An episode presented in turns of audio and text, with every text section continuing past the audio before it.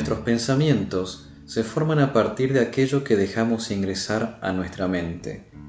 Si queremos tener pensamientos luminosos y que esto sea siempre así, tenemos que estar atentos.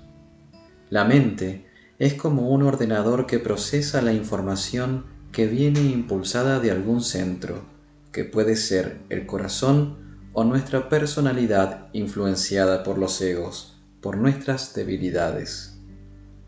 La mente procesa ese impulso energético y busca ordenarlo inteligentemente para llevarnos a realizar un movimiento de la manera más ordenada posible. Entonces, ahí entra la inteligencia. No estamos acostumbrados a distinguir de dónde viene ese impulso. No es lo mismo si viene del corazón, donde hay un orden equilibrado y luz siempre presentes, a que venga de nuestra personalidad, en donde el deseo se manifiesta, se expresa y vive sin control. Donde la luz está siempre encendida, las cosas son claras y evidentes, más allá del dolor que pueda esto ocasionar. Donde hay oscuridad, hay mucha confusión, duda e incertidumbre, que se generan por la ignorancia que existe dentro de nuestra propia personalidad. La mente no está a favor del corazón ni de la personalidad. La mente es simplemente el ordenador que procesa. Le cargamos la información para que ejecute un trabajo o un movimiento, porque si no pensamos, no nos podemos expresar ni poner el cuerpo a disposición para crear.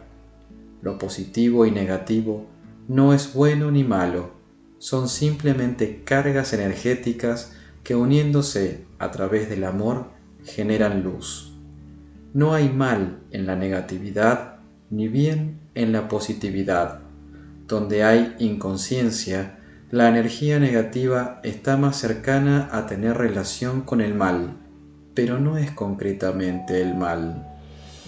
La energía negativa siempre nos estará acompañando a lo largo de nuestra vida, porque se desprende de todo aquello que está en descomposición, y en nosotros, a medida que el tiempo pasa, hay descomposición presente. Si estamos trabajando para ser cada día más conscientes, para traer más luz a nuestra vida, y vamos combatiendo la oscuridad, la ignorancia que está en nosotros, se generan cambios en lo físico concreto y también en los vehículos más sutiles de expresión.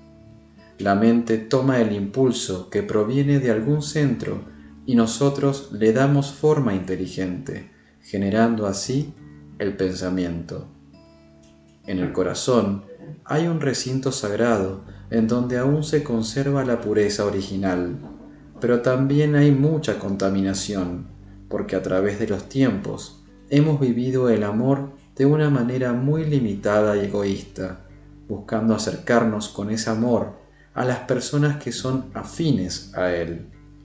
Sin embargo, hay quienes van más allá de esto y tratan de llevarlo a cualquiera que lo necesite. Pensamos desde lo que somos. El pensamiento positivo no nos cambia porque pensamos desde lo que somos.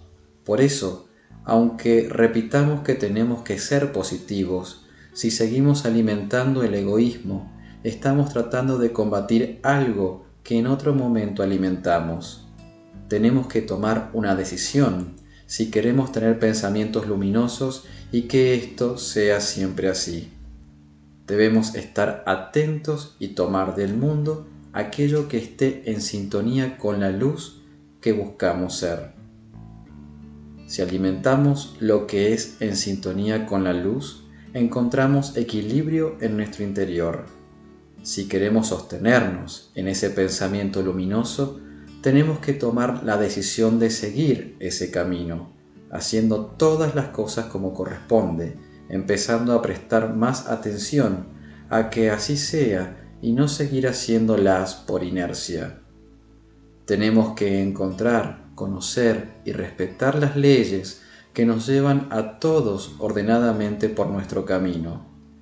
Esto generará más pensamientos positivos que buscan construir para bien de todos. Si tan solo pensamos para nosotros y no vemos en los demás la necesidad ni pensamos qué podemos hacer para ayudar, eso es egoísmo. Podríamos llamarlo tal vez pensamiento negativo que genera acostumbramiento. Tenemos que cambiar y mejorar en nuestro interior todo lo que sea posible para conseguir una estabilidad ante cualquier situación con la que nos encontremos. Esto nos ayuda a tener un pensamiento cada vez más positivo porque estamos buscando alimentar la luz y poner las cosas en evidencia primeramente en nuestra vida. Si nos engañamos y solo vemos lo que deseamos, no aceptamos ni conoceremos aquello que nos lastima observar. Muchas veces no las queremos ver porque cuando miramos hacia ese lugar vemos trabajo, es decir, algo que hay que enfrentar y superar, y nos cuesta encontrar la fuerza para trascender esa debilidad. Es difícil sostener un pensamiento positivo a lo largo de nuestra vida, porque seguimos teniendo esa inercia de tantos caminos que hemos hecho para llegar fácilmente a los objetivos sin considerar las leyes. No tomamos en cuenta la compasión. No pasamos de vivir egoístamente a ser las personas más bondadosas y generosas. Es paso a paso. Cada cosa que podamos superar, que podamos trascender en las distintas situaciones y experiencias que vamos viviendo, aunque parezcan irrelevantes comparadas con todo lo que hay que hacer, son los pasos que vamos dando para acercarnos al objetivo. Cada paso nos permite ver más claro, entender mejor y vivir verdaderamente con más firmeza.